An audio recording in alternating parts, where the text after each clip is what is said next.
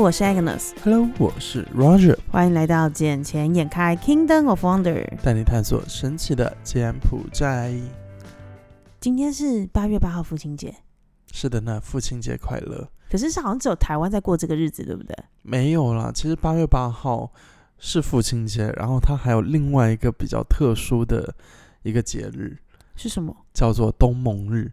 东盟日？对，不知道了吧？我不知道哎。其实今天除了是父亲节。也是东盟日，它还有另外的一个什么节日，我也忘记了。都在同一天就对。对，都在同一天。那东盟日是什么意思？就是东盟十个国家组成的日子吗？还是东盟友好的纪念？呃，老实说，我也不知道，因为我只知我当时是上级派了一个任务给我这一边，然后说啊，这个星期要办一场活动，然后叫我说把那个活动的主题给定一下。我想说，我靠，这几天哪有什么活动啊？而且又是平日诶。然后我又查了八月八号，我原本就想说是父亲节嘛，对，我定了一个父亲节的活动。但我觉得父亲节会不会太过，嗯，枯燥乏味一些？然后我又搜了一下，结果不搜不要紧，一搜让我搜出来东盟日。那我就想说，啊，既然有东盟日的话，那我们就搞个。东盟美食节的活动好了 啊！我知道为什么叫东盟日了啦，是因为在一九六七年的八月八号，印度尼西亚、马来西亚、菲律宾、新加坡跟泰国在泰国曼谷签署了一个东南亚国家联盟成立宣言，又称于曼谷宣言，所以代表着东南亚国家联盟，简称东盟正式的成立。那上面刚刚讲的五个国家成为东盟的创始国，所以八月八号才是东盟日哦。是因为这个缘故，从一九六七年到现在。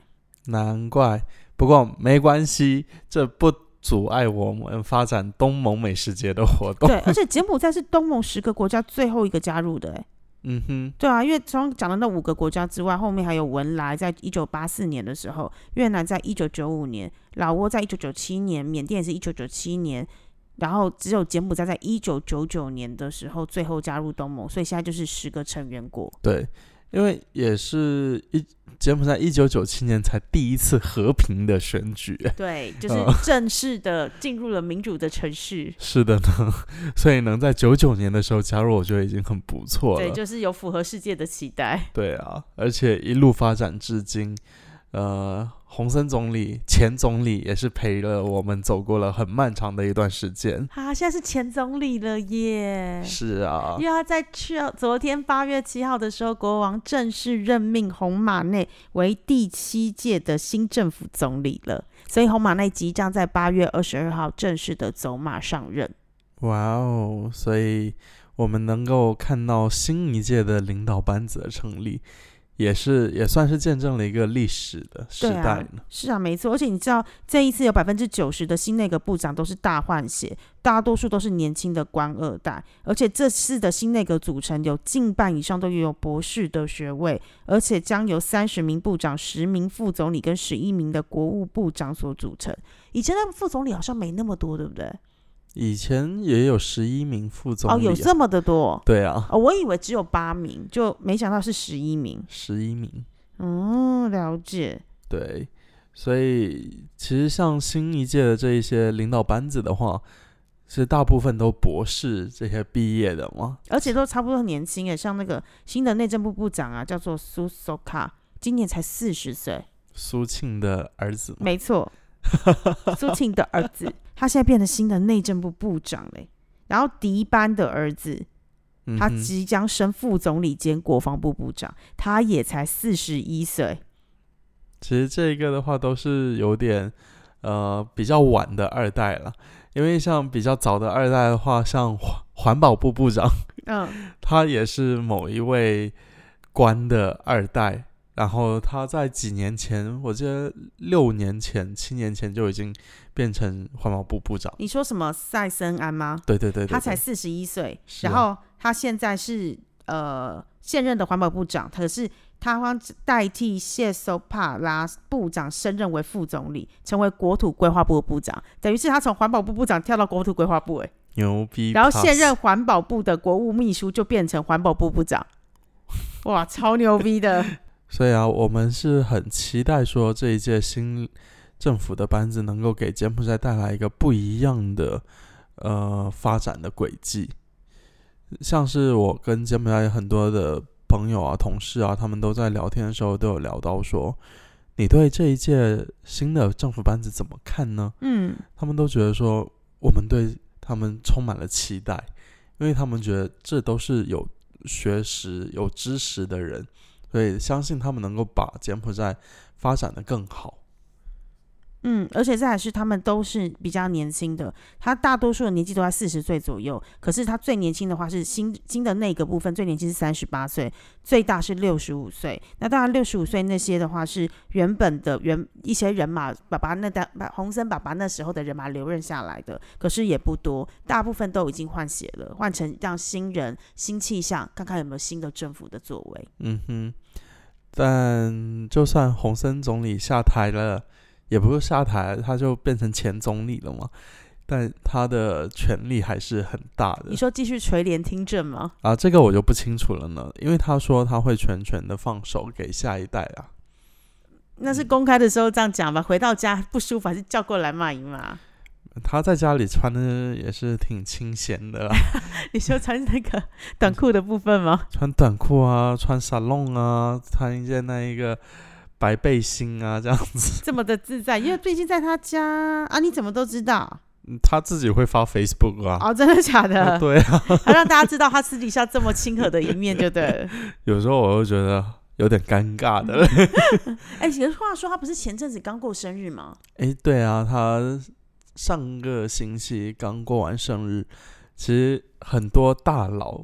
专门为了他从国外赶回来，真的假？有谁来啦？呃，其实非常多，但里面最熟知的话，可能是大家都知道泰国的前总理他信，嗯，还有飞过来，对，他信还有他信的妹妹，嗯，都有飞过来，因为他信跟洪森他们两个家族的关系是非常密切的，嗯，所以他信在不久的将来。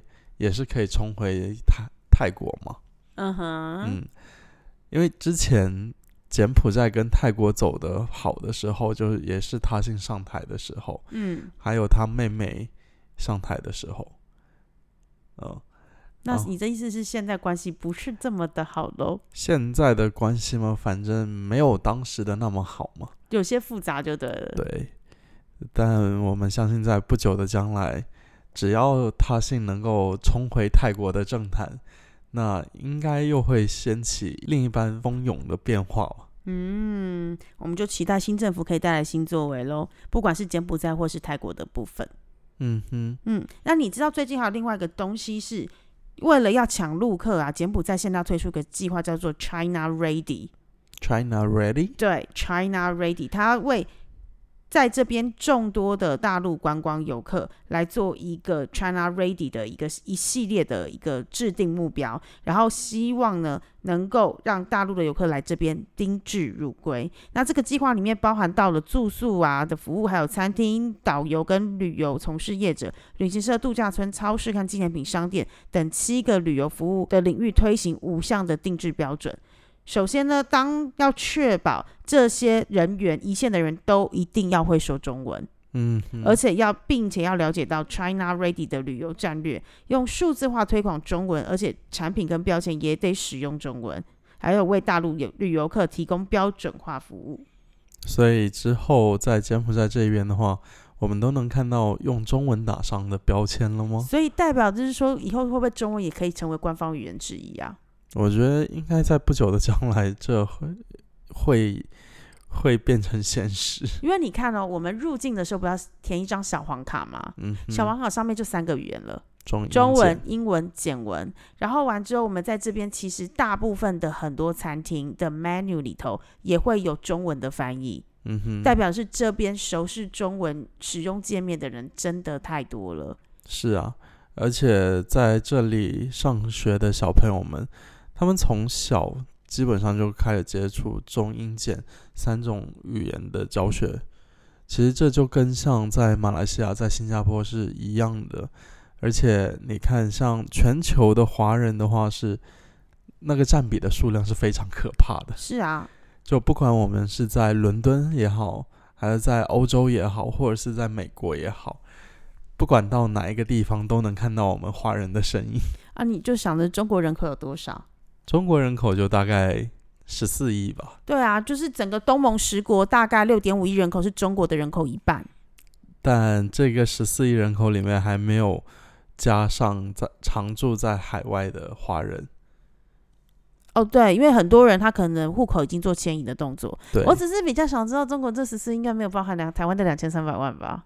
哦，难说呢。应该是没有的吧？我们是分开统计的哟。反正包含进去也不会到一亿啊。也就是包含进去对数字没什么增减，对不对？是这个意思吗？是的。没有，这是一个主权的问题，不是数字的问题。哎呀，没关系，早晚的事情。你很烦的，你不要跟我这几天来的客人一样，好不好？也是在那边跟我讲了一些东西，然后就嗯，好，谢谢再联络。反正你不提，我不会主动提。只要你一旦开口了，那我也可以跟你开下去。嗯，好像这样不是很好。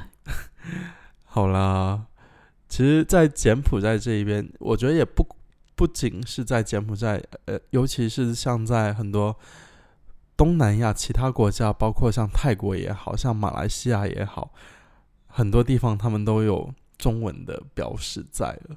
一定要，因为就是说嘛，人口数太多，而且他们出国旅游观光的频率也非常的密集，就变成是，如果你真的要吃他们的市场，你就一定要有提供到到位的服务，不管是你的说中文的程度，又或者是你的中文的标语的一个程度。像你看现在柬埔寨的各大银行都有配置说中文的人员，嗯哼，对，像我们今天像 ABA 现在至少六个以上的分行都会有中文的配置人员嘞，对。有些银行甚至专门开设了中文服务窗口，有像 PPCB，它就有一个日文服务窗口，然后英文服务窗口跟中文服务窗口。嗯哼，所以很多人还有很多企业家，他们都想要为了争夺做中国这一块大蛋糕而去做一点小改变嘛。尤其像我们，我们虽然在海外，但是我们也想要。呃，看看有什么东西能够打进中国市场的，能够瓜分一点小蛋糕，对我们来说也是一个不错的选择呢。那就看有没有找到好的投资标的物啦。像最近我们客人来的时候，其实都在讨论一些事情，像比如说一些大众物资，不管是燕窝、腰果或者是米的部分，还有胡椒，他们其实都很希望能够出口到中国。然后另外，他们还有一个东西是我觉得比较特别，是糖。嗯，对，因为糖在全世界现在算有点短缺的状况，所以柬埔寨这边本来就有种植甘蔗，那他们希望是不是可以用甘蔗来炼糖？其实柬埔寨这边制糖厂，如果想要认识的话，可以找我，我有认识啊，真的，哦，没想到吧？我有这个资源，对你，你认识的人太多了。没有，就有时候别人就说你像是个百宝箱一样，各种东西都有。我说没有没有，刚好认识。哎呀，反正柬埔寨这个地方说大不大，说说小不小。其实在这里的话，总有能找到让你能够生存的方式。尽管有些餐厅他们也没有说有中文的标识，但是他们一样是能卖的挺不错的。尤其会有一些外地来的游客，他们专门是会看到你在网上的图片，他们就指着。那个服务员说：“哎，我要这一道菜，我要那一道菜。”其实这样子的话，我觉得也是挺不错，能够保保持住本地特有的氛围。